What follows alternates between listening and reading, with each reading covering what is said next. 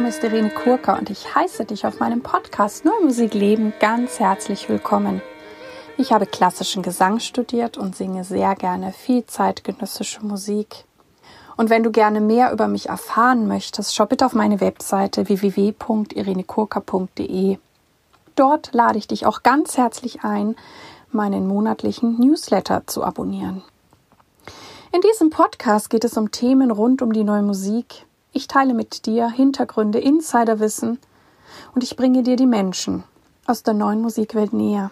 Ja, ich möchte einmal wieder, und das ist mir immer auch ganz wichtig, Danke sagen für eure Feedbacks, eure E-Mails, ähm, auch Botschaften über Facebook. Ähm, ja, das bedeutet mir immer richtig, richtig viel wenn diese Folgen etwas mit euch machen und ähm, euch voranbringen, euch inspirieren. Und ja, also vielen, vielen lieben Dank. Ich bin Kooperationspartnerin der NMZ, der neuen Musikzeitung. In dem heutigen Interview habe ich die Komponistin Carola Baukold und ja, ich finde sie eine sehr, sehr spannende Komponistin. Ich freue mich auch sehr, dass sie mittlerweile auch als Kompositionsprofessorin ihren reichlichen und sehr praktischen Erfahrungsschatz weitergeben kann. Hier also das Interview mit Carola Baukold. Hallo liebe Carola, liebe Carola Baukold, ich heiße dich heute ganz herzlich in meinem Podcast willkommen. Hallo liebe Irene, ich freue mich mit dir jetzt sprechen zu können. Ja, ich freue mich auch sehr. Wir kennen uns ja auch schon eine Weile und ich habe auch schon einige deiner Stücke aufführen dürfen. Und ähm, ich steige ja immer mit der Frage ein und bin natürlich auch bei dir neugierig. Wie bist du zur sogenannten neuen Musik gekommen? Ja, das hat tatsächlich in der im Gymnasium angefangen. Da war ich 16 Jahre alt oder 15. Da wurde in der Schule ein Stück von John Cage gespielt in der Klasse über mir. Also meine Schwester durfte da mitmachen. Da wurde auf Flaschen gespielt und da habe ich gedacht, ui, das könnte ja interessant sein. Ähm, ich weiß nicht warum, aber das fand ich einfach interessant. Dann habe ich gelesen in der Zeitung, dass es ein Theater in Krefeld gibt, was Stücke von Cage, Stockhausen, Kagel, Beckett, Jandl und so weiter spielt, das Theater am Marienplatz. Und dann bin ich dahin gegangen, weil ich den Namen Cage schon mal gehört hatte. Und habe da Aufführungen gesehen, zum Beispiel Staatstheater von Repertoire von Mauricio Kagel. Ich habe nichts verstanden, aber ich fand das ungeheuer spannend.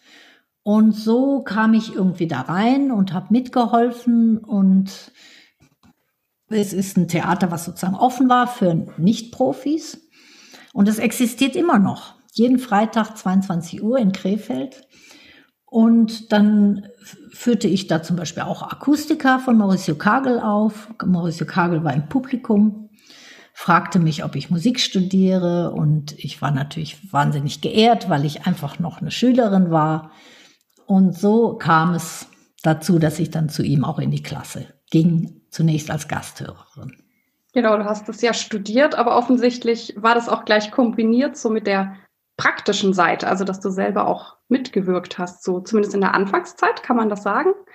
Ja, das Großartige in diesem Studiengang von Mauricio Kagel war, dass er eine Klasse für Komponisten und Interpreten war.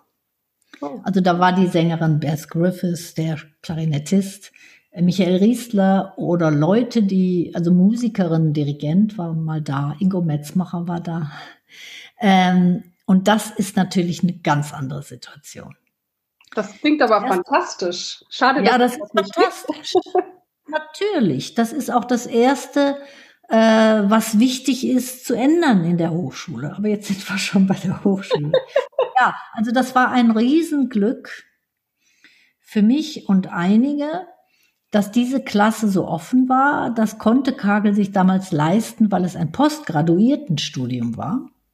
Ich kam da eben als Naseweiß zufällig rein. Und das hat sich dann im Laufe der Zeit auch geändert. Und wurde etwas konventioneller. Also ich glaube Aufnahmeprüfung, doch, es gab auch Aufnahmeprüfung später. Aber ich fand das natürlich sehr gut, dass es keine Aufnahmeprüfung gab. Nie im Leben hätte ich eine Aufnahmeprüfung Komposition gemacht. Das war überhaupt nicht in meinem Kopf. Das ist ja interessant. Ich finde das trotzdem spannend, dass es so eine Klasse gab. Würdest du auch sagen, dass das so deinen Zugang oder deinen Umgang dann auch mit Interpretinnen ja beeinflusst hat, dass du so früh schon Kontakt hattest und nicht nur so für dich im, sag mal, im luftleeren Raum was entwickelt hast? Also ich glaube, das war eher ein Einstieg für mich, die keine Komponierende war, einfach dahin zu gehen, sonst hätte ich, wäre ich da überhaupt nicht hingegangen. Also diese, die Schwelle war sehr niedrig gelegt dadurch. Und die, es hat einfach riesen Spaß gemacht. die Atmosphäre ist eine andere als bei reinen Kompositionsklassen. Mhm. mhm. Also das ist etwas, was ich wahnsinnig gut fände, äh, aber ja, nicht so einfach durchzusetzen. Und was schätzt du dann an Interpreten in der Zusammenarbeit heutzutage? Naja, Interpreten sind meine ähm, Protagonisten, das sind meine Götter. Und ähm, man kann auch sagen, ich schreibe nur, damit ich mit Interpreten und Interpretinnen arbeiten darf, weil ich eben selbst keine gute bin. Aber egal. Es ist für mich wahnsinnig wichtig, eng mit Musikern und Musikerinnen zusammenzuarbeiten.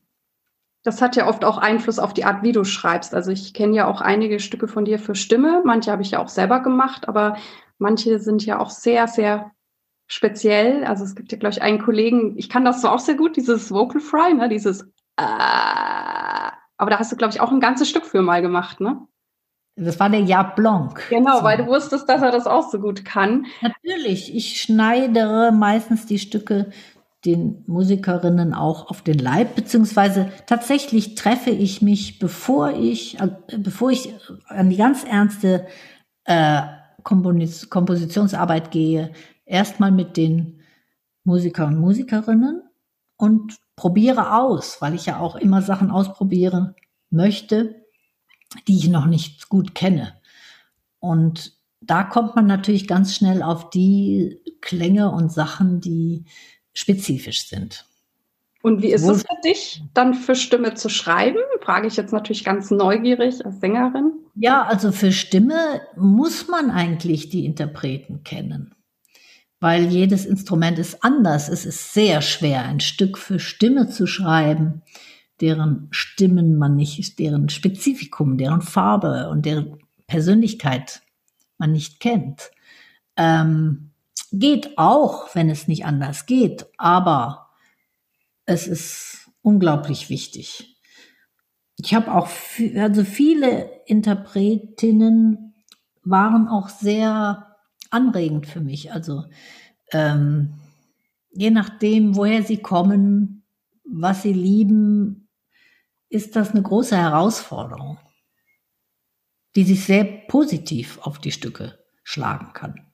Mhm. Wow. Ähm, was macht dann für dich gute neue Musik aus? Was hörst du besonders gerne? Ja, da bin ich ja ein bisschen radikal. Also jetzt mit dem Beurteilungskriterium, weil ich begegne dem auch immer als Lehrende, was ist gut, was ist schlecht. Und ähm, ich schiebe das einfach weg. Das Wort gut und schlecht existiert bei mir nicht. Entweder das Stück resoniert bei jemand oder es resoniert nicht. Das hängt sozusagen vom Resonanzboden der Persönlichkeit ab. Ähm, genau. Das ist zum einen Teil der Frage. Die andere Frage war ja, was höre ich besonders gerne? Das ist so pauschal nicht gut zu beantworten. Also ich bin früher in wahnsinnig viele Konzerte gerannt, einfach aus Neugierde. Heute kann ich mir das nicht mehr so leisten, aber soweit ich kann, tue ich das noch. Ähm, und wenn dann etwas kommt, was ich nicht kenne, was mich überrascht oder dem ich irgendwie nach, was ich nicht ganz verstehe. Das ist eigentlich der, immer der Impuls sozusagen, wenn ich was nicht ganz verstehe, aber gleichzeitig äh, fasziniert bin davon. dann ist das für mich ganz großartig. Also wenn die Sache etwas in, mich so anspricht, dass ich heiß laufe mit meinem Hirn und Herz, äh, um der Sache nachzugehen. Und das kann sehr unterschiedliche Momente sein. Ja, ich finde auch, dass du sehr, ähm, wie soll ich sagen, einen eigenen Stil hast und auch so deinen eigenen Ausdruck gefunden hast, was ich immer sehr bewundere in Komponistinnen. Ähm, was ja bei dir auch einen Teil annimmt, sind ja, ich, ich benenne es jetzt mal so Alltagsgeräusche. Ähm, die sind ja auch oft mit dabei. Wie kommt es dazu? War, das, war da immer das Interesse da oder war das auch so die, die Prägung durch Maurizio Kagen? Ja, also warum hat mich das als Kind schon neugierig gemacht, wenn Cage auf Flaschen spielt? Das ist eine gute Frage, die ich nicht ganz genau beantworten kann. Ich glaube, dass ich immer sehr intensiv gehört habe. Also zugehört und zugeschaut, kann man auch sagen. Und ähm, also allem, und Musik, schon existierende Musik, war für mich immer zu groß. Also da kann ich nicht kreativ werden. Aber das, was es sonst alles an akustischen Möglichkeiten gibt, da hatte ich eben das Gefühl, damit kann ich arbeiten. Damit kann ich was, das spricht zu mir, sagen wir mal, oder ich resoniere darauf.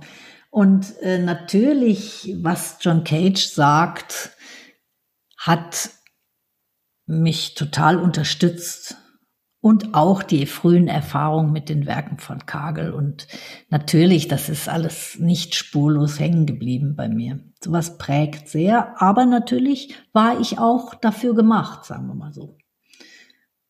Ja, es ist spannend, weil du auch da so unglaubliche Feinheiten rausholst, egal welches Geräusch du nimmst oder ob das was mit der Stimme oder mit Vögeln oder keine Ahnung, äh, Tuben, die auf und zugehen. Also das ist immer sehr, sehr differenziert, finde ich es auch und sehr musikalisch. Oder ich habe ja auch dieses ähm, Stück Emil von dir gesungen. Das ist ja dieses süße Babystück, wo du alte Bänder rausgeholt hast. Und ich finde, es ist, es ist einfach so goldig. Also macht ja immer auch gute Laune, wenn ich das singe. Aber du hast irgendwie diesen, diese Sprache eines Babys oder die verschiedenen Phasen, die ja auch ein, ein Baby oder ein Kind, wenn es dann größer wird, durchläuft. Ein bisschen wie in so ein, so ein Baby-Groove. Also ich finde, das, das hat, ja, das ist dann irgendwie so, so rhythmisch und das ähm, fand ich auch immer ganz spannend. Und auch wenn ich dann später Babys in der Stadt gehört habe, habe ich natürlich immer an dein Stück gedacht. Das lässt sich überhaupt nicht mehr löschen aus meinem Kopf. Und ähm, das. Das war übrigens eine Idee von Salome Kammer. Das war gar nicht meine, weil mit den eigenen Kindern weiß nicht, äh, ich käme nicht auf die Idee, ein Stück über, das ist mir einfach zu nah, sagen wir mal so. Mhm. Und äh, Salome sagt, äh, bitte schreib mir doch mal eins über einen Säugling. Das ist ja schön. Und äh, dazu muss man sagen, dem ging voraus das Stück Die Alte. Mhm. Aber vielleicht muss ich mich korrigieren. Ich habe, glaube ich, jetzt was Falsches erzählt. Es war nämlich so, also dem vorausging das Stück Die Alte und Salome fragte nach einem zweiten Stück und dann bot sich der Säugling an. Und Salomes Idee war die Namensfindung. Emil. Mhm. Das war nämlich ihr Neffe oder sowas. Okay, sehr schön. Es gibt ja, glaube ich, noch Emil 2 oder so, oder Emil schläft nicht ein oder so. Genau, Emil will nicht schlafen, was super ist. Also finde ich äh, noch besser als das Solostück, weil es eben mit Orchester ist. Mhm. Und das sind natürlich sehr schöne Welten, die da aufeinandertreffen. Zu dem, was du vorher gesagt hast, wollte ich gerne noch was sagen.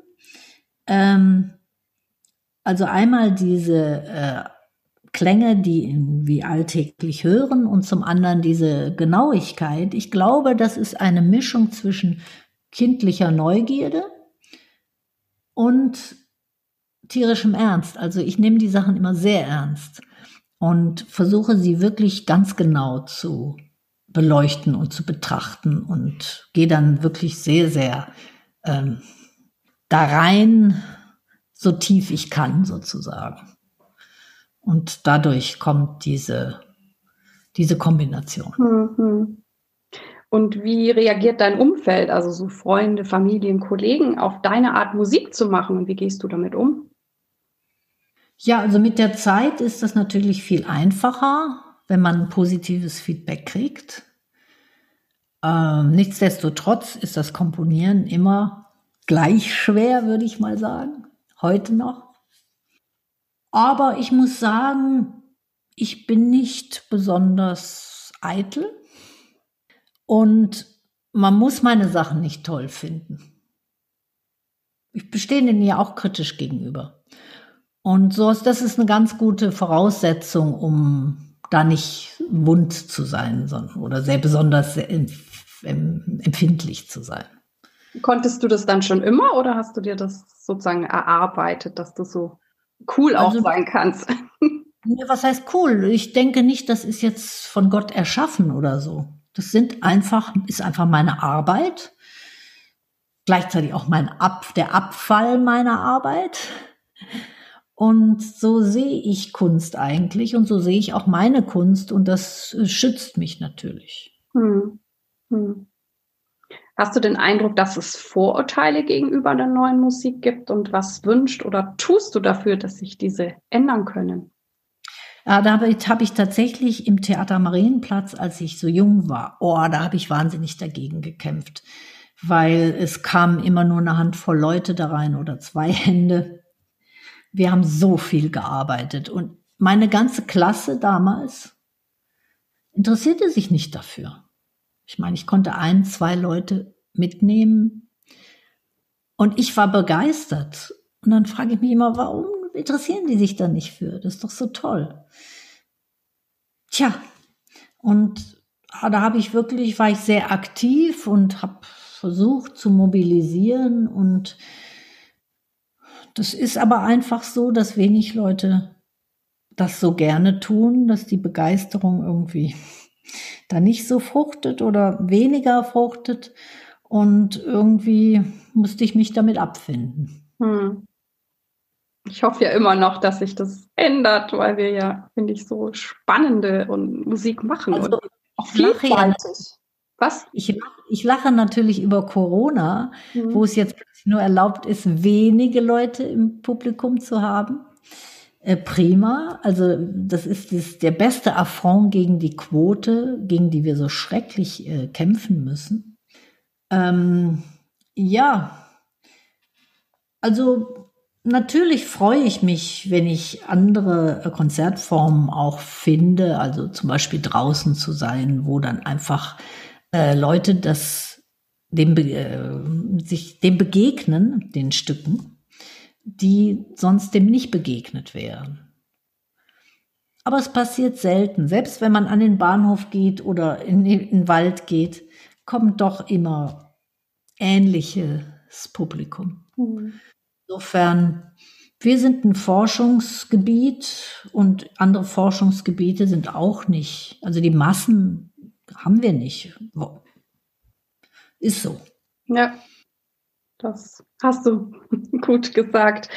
Was bedeutet es für dich, Komponistin, also eine, ich sage jetzt eine weibliche Komponierende zu sein? Und wie hast du deinen Platz gefunden? War das beschwerlich für dich oder ging das? Hattest du viel Glück? Also ich habe mich anfangs natürlich sehr dagegen gewehrt, weil beim Schreiben denke ich nicht an mein Geschlecht. Ich bin ein Mensch, ja, und ich möchte arbeiten. Und das hat mich unheimlich gestört. Und das sehe ich bei jungen Studentinnen auch. Die mögen das überhaupt nicht. Genau, ich meine, man will nicht in eine Nische gehören. Man, ich, wir sind Menschen. Mhm. Und wir sind, möchten gerne arbeiten und nicht abgelenkt werden durch solche Sachen. Ähm, dann hatte ich das Glück, doch gefördert zu werden in Köln. Also mit dem Bernd Alois Zimmermann Stipendium fing es an. Dann gab es, mein allererster Auftrag kam von der Gesell von Frau und Musik, Gisela Gronemeyer. Und das waren doch sehr wichtig, sehr wahnsinnig wichtige Förderungen. In der Klasse selbst von Kagel habe ich, muss ich sagen, eigentlich keine Abwehr empfunden, aber von anderen in der Hochschule schon. Und auch von Studierenden, ganz klar. Aber pff, also das hat mich relativ wenig gejuckt. Und ähm, heute sehe ich das aber anders, weil sich das immer noch nicht geändert hat. Ich habe damals, ich war überzeugt, das wird sich auswachsen, das Problem. Ähm, es ist viel besser geworden, aber es sieht nicht so aus, als ob sich das auswachsen würde. Und ich sehe eben in Skandinavien, äh, da was da so viel mehr passiert als zum Beispiel in Deutschland durch diese Quote, die hm. sie haben, 30 Prozent Quote. Und das bewegt sehr viel und ich denke, wir müssen in die Richtung gehen. Ich versuche auch einfach selber da sehr sensibel zu sein. Und du hast ja schon erwähnt, du hast ja auch Studentinnen in deiner äh, Klasse in Graz und Nee, nee, ich unterrichte in Linz. Ach, in Linz, gut. Wir kommen da auch gleich noch drauf zu sprechen, weil du ja Musiktheater unterrichtest und quasi nicht Komposition. Da bin ich auch ganz neugierig. Oder? Stimmt, stimmt nicht. Stimmt also, auch nicht. Dann. Ich äh, unterrichte Komposition. Damals hieß, war die Stelle ausgeschrieben für Schwerpunkt Musiktheater. Und es, man konnte auch einen Master in, ich habe das szenische Komposition genannt, machen, aber das ist jetzt auch wieder konformiert worden. Oh. Äh, und man, der heißt jetzt überall Komposition. Ja. Okay. Also du gibst Kompositionsunterricht, aber natürlich dürfen die mit dir szenische Sachen machen, weil du ja da sehr fit drin bist. Ja, also ich bin da total offen und gehe auf alle Interessen ein. Und andere Kollegen und Kolleginnen natürlich mhm. auch. Also man, die Studierenden wissen ja, wo, zu wem sie gehen, wenn sie sich für etwas interessieren. Genau, und die, ich, wenn ich jetzt nochmal zurückkomme, die Studentinnen, die du jetzt hast, ähm, beschäftigt die das, ich sage jetzt das Gender-Thema auch noch? Oder ich, man, bei manchen jungen Leuten habe ich das Gefühl, die die stehen da schon irgendwie mehr drüber als die älteren Generationen? Oder wie nimmst du das wahr? Nee, das ist da. Wir sprechen da auch drüber und es ist interessant, dass zum Beispiel auch manche jungen männlichen überhaupt kein Bewusstsein haben mhm. Über das, die Genderfrage. Noch nie erlebt, noch nie gehört. Insofern ist das schon gut, das auch zu thematisieren. Ähm, aber ich verstehe, dass die jungen Leute das eigentlich nicht wollen, ja. Niemand will sich reduzieren auf eine Schublade. Weder von Nationalität, Religion oder Geschlecht. Bewusstsein muss schon da sein. Und natürlich gibt es auch zurzeit ja von jungen Komponierenden äh, starke Aktivitäten, dass zum Beispiel auch das äh, protokolliert wird mit der Quote, wie viel ist da, dass da einfach genauer hingeguckt wird und das macht viel aus. Mhm. Ja. Es gibt ja auch Festivals, die mittlerweile eine Quote haben und da hat sich dann, glaube ich, auch viel verändert. Welches denn zum Beispiel? Ähm, ich meine Donau-Eschingen und Darmstadt. Also Donau-Eschingen sicherlich nicht, okay. aber sie gucken immer nach, also sie ziehen dann immer Bilanz. Äh, wie viel haben wir denn noch? Also wie sieht es denn jetzt aus? Und nicht nur Frauen, sondern auch Ethnien mhm. und äh, sexuelle Orientierung. Es ist schon sehr schlimm, wie das im Moment betrachtet wird. Und also ich finde es peinlich. Mhm. Ähm, Natürlich ist es mir bewusst, dass ich in weiß nicht wie viel hohem Prozentsatz gefragt werde, weil man eine Frau braucht, weil man eine Frau braucht. Mhm.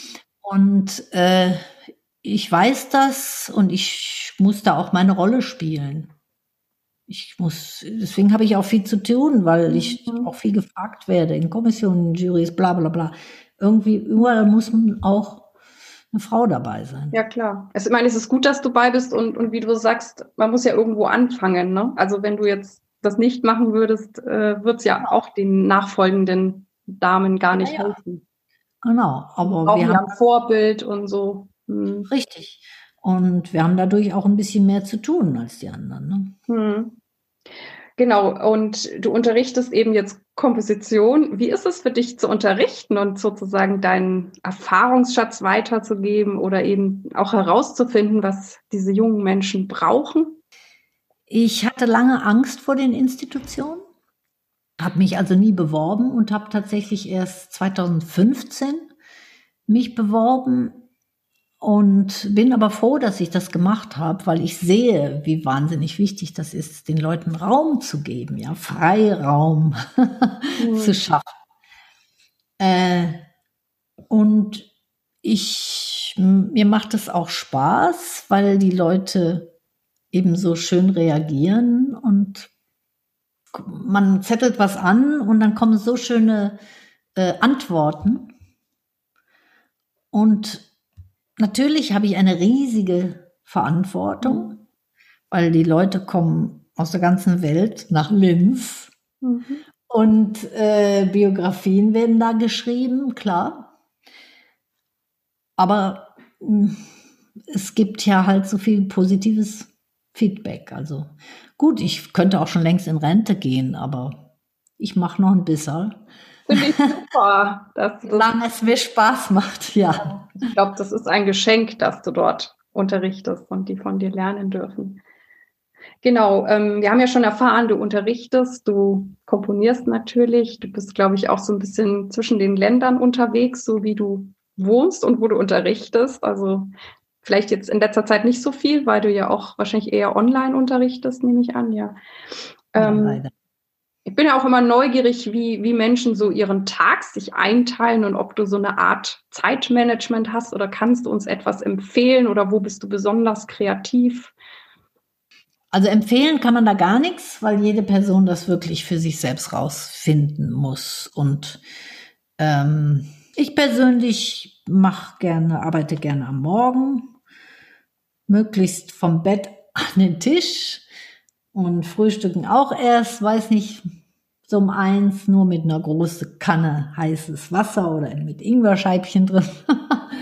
und dann kann ich mich ganz gut konzentrieren, wenn mir nicht irgendwelche dringenden Organisationen oder Hochschulsachen dazwischen kommen, die natürlich wahnsinnig viel Zeit hm. einnehmen und denen ich mich dann auch immer sehr gerne widme, weil ich finde das Komponieren sehr schwierig und braucht dann auch immer Zeit. Also ich kann nicht sagen, so jetzt habe ich zwei Stunden, sondern ich brauche, sagen wir mal, so drei Tage, bis ich drin bin. Mhm. Deswegen mache ich da, halte ich mir da die Vormittage frei. Und das Schönste ist so, wäre so in Klausur zu gehen, aber diesen Zustand, den habe ich jetzt lange nicht mehr gehabt. Mhm. Ähm, ich muss da mich immer so ein bisschen balancieren täglich. Hm. Und wofür bist du derzeit dankbar? Ja, da gibt es viele Bereiche. Weiß nicht, heute, ich kam heute von München zurück mit dem Zug und da stoße ich zum Beispiel auf eine Geschichte von Robert Walser und da bin ich unglaublich glücklich geworden, sowas Schönes einfach da zu lesen. Also ich bin wahnsinnig dankbar für Kunst. Am liebsten für von Zeitgenossen und Kolleginnen und also wenn ich da etwas sehe oder höre, das sind Riesengeschenke. Ja. Und wer oder was hat dich am meisten geprägt oder inspiriert? Also mit der Prägung, das war, denke ich, im Theater Marienplatz die Arbeit und ähm, das wurde sozusagen initiiert von Peter. Der war früher Organist, hat das mit seiner Gemeinde gemacht und ist dann äh, Musikschullehrer geworden und hat das eben äh, so eine Arbeitsgruppe oder so ein Theater gegründet und eben wie gesagt macht das heute noch und diese Arbeit, jeden Freitag eine Aufführung, jeden Monat ein neues Programm und für alles zu sorgen, das war unglaublich prägend. Und ich bin in die Bibliotheken damals gelaufen, um zu suchen, was können wir denn überhaupt realisieren. Also es war alles ohne, ähm, also alles offen, durchlässig. Programmier Programme machen oder Licht machen oder ähm, für das Essen danach sorgen oder Proben. Und das habe ich, da bin ich so aufgegangen und auch die Art und Weise, das war nicht ganz einfach für mich, so als junges Huhn und äh, eben Peter äh, ist 20 Jahre älter mit Erfahrung und sind ganz andere, härtere Umgangsformen. Ähm, da habe ich auch häufig mich absolut unfähig gefühlt und so, aber das Interesse war irgendwie größer. Mhm. Und da habe ich ja acht Jahre verbracht, 1978 bis 84, sechs Jahre. Nein, 1976 bis 84. Doch acht Jahre? Acht Jahre, ja. Acht Jahre und die waren wahnsinnig prägend. Okay. Ich habe dann aufgehört mit dem TAM, weil ich gesehen habe, dass ich das ja professionalisieren will. Und da dachte ich, da muss ich jetzt irgendwie meinen Weg finden, weil natürlich wäre das ein Lebensjob gewesen, im mhm. Theater Marienplatz zu arbeiten. Aber ich glaube, es ist großartig, wenn du schon so früh auch diese, ich sage jetzt die, die Logistik und auch die Orga oder kennengelernt hast oder wie man etwas konzipiert. Ich glaube, das ist, das hilft allen Musikerinnen oder auch Komponistinnen, weil wir häufig auch ähm, ja Konzerte selber veranstalten und du hast ja später dann auch ein, ein Ensemble gegründet, das du auch lange Zeit ähm, ja maßgeblich ähm, betreut hast.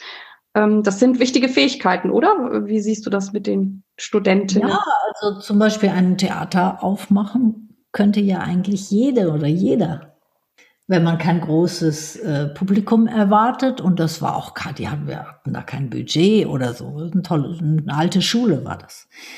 Ähm, also das ist gar nicht schwer, was zu tun. Jetzt war aber die Frage, ach so, Ensemble und Verlag. Ja, das äh, kam durch meinen Kollegen Kaspar Johannes Walter, äh, angeregt erstmal durch den Feedback Verlag. Das war aber eher seine Initiative. Er hatte diese Sachen zu verbreiten, das Bedürfnis.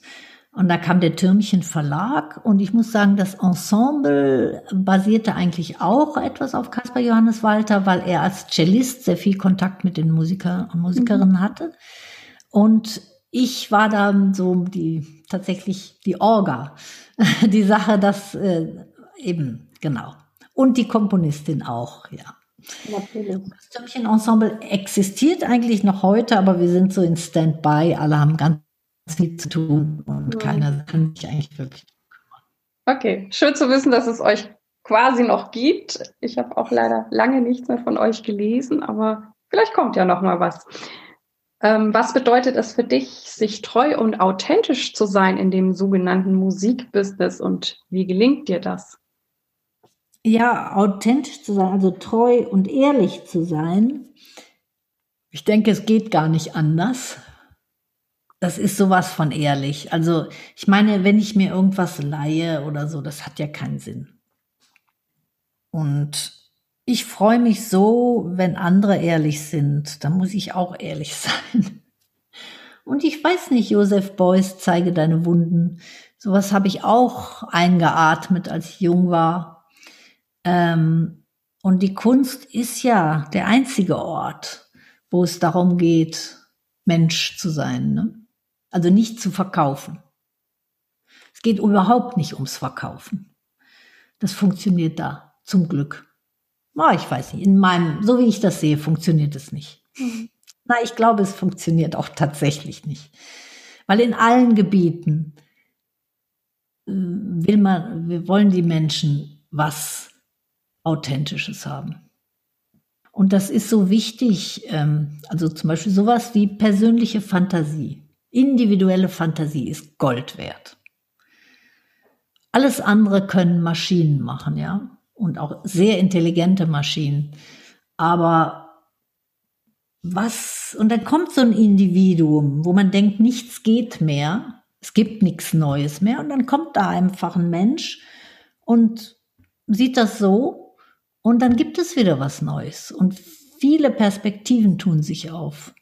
Und das ist ja wunderschön. Das hängt also überhaupt nicht am Material oder so oder auch gar nicht an den Ideen, sondern einfach an den Persönlichkeiten, wie, wie die Leute gestrickt sind. Und diese Individualität, also Marcel Proust hat das mal das individuelle Anderssein genannt. das ist das Lebenselixier der Kunst. Mhm. Weil, warum machen wir Kunst? Weil wir vielleicht nicht so ganz in die Normen passen. Ne? Und es gibt so viele, die nicht in die Normen passen. äh, ja, und das ist halt so wichtig heute, weil alles geht immer mehr nach Norm, ja. Und das ist Opposition mhm. und rechtfertigt unsere Tätigkeit. Mhm. Wenn wir es überhaupt rechtfertigen müssen. ja. Ich glaube nicht.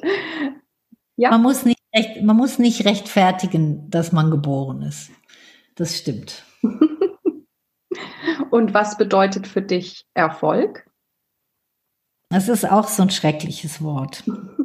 Ich war ja begeistert, wie Manos sagte, das ist das, was erfolgt. Mhm. Das ist, beschreibt genau das. Also wenn etwas wirkt. Ne? Insofern also ich versuche auch die Studierenden da einfach nicht drauf zu gucken. Das ist daran interessant, das ist daran interessant. Es gibt Äpfel und Birnen und äh, haben die Äpfel mehr Erfolg oder die Birnen mehr Erfolg? Was soll das so? Ne?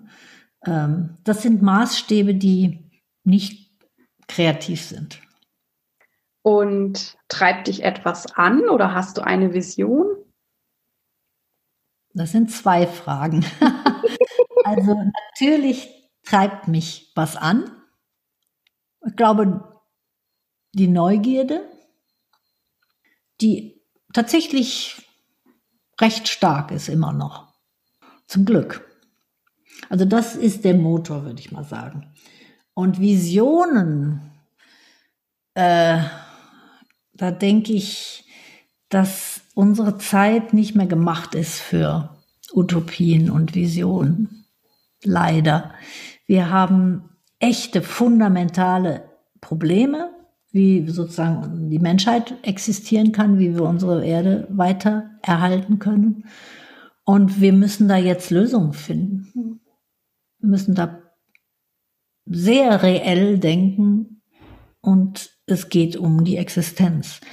Und also weiß nicht, ich kann jetzt weder mir Staatsformen überlegen noch große Kompositionsformen, wie es zu der Zeit, äh, als ich jung war, möglich war. Das habe ich auch tatsächlich als Jugendliche erlebt, dass das mit dem Kapitalismus und dem Kommunismus halt beides nicht funktioniert. Das, äh, da ist der Wurm drin und ähm, ich bin vom Typ her auch eben sehr pragmatisch und mit beiden Beinen auf dem Teppich. Ja, vielen Dank. Also das sind ja schon ganz ähm, großartige Aussagen und ich ähm, spüre natürlich auch deine Lebenserfahrung, sage ich jetzt mal. Ähm, wir sind bei der letzten Frage angekommen und da möchte ich gerne von dir wissen, welchen Tipp möchtest du jungen Künstlerinnen geben? Ja, also erstmal mutig zu sein. Angst ist ein schlechter Ratgeber riskieren. Wir haben nichts zu verlieren. Und der Nase nach. Also bloß nicht sollte, müsste, sondern was erfüllt mich wirklich, sozusagen, was macht mir wirklich Spaß. Ich fand dein, ähm, dein, dein Tipp, fand ich wirklich ein großartiges Schlusswort.